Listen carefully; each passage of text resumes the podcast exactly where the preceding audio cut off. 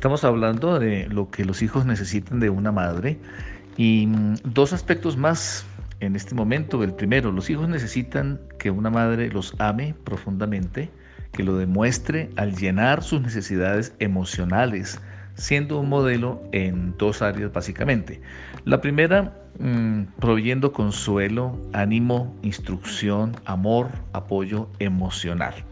Todo esto es esencial, muy importante y, la madre tiene esa capacidad para poderlo desarrollar. Y en segundo lugar, la parte más profunda de su feminidad, ella pueda discernir y pueda responder adecuadamente a sus hijos. Esa parte que naturalmente los varones no podemos, ¿verdad?, eh, proveer en la familia, lo puede hacer la mamá con su presencia, con su identidad eh, femenina, transmitiéndola a la familia. Y el segundo aspecto importante hoy es hablar de que mm, es muy importante, es posible de hecho aceptar la, la opción de que la madre contribuya al bienestar económico de la familia y hoy por hoy pues hay que decir que es prácticamente indispensable, es muy difícil que la familia se sostenga solamente con, con una entrada, con un ingreso y hoy la madre, la mujer lo puede hacer y repito, a menudo es indispensable.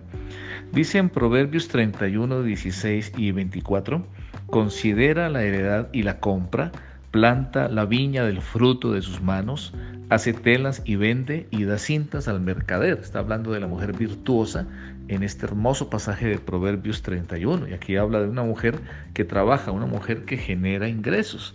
Así que la esposa es importante que trabaje naturalmente considerando en familia el tiempo importante para los hijos, buscando un balance, un equilibrio para que ella pueda estar en casa, para que tenga el tiempo necesario para sus hijos, naturalmente para el descanso, su vida espiritual y su vida familiar. Así que estos dos aspectos acerca de la madre que los hijos necesitan.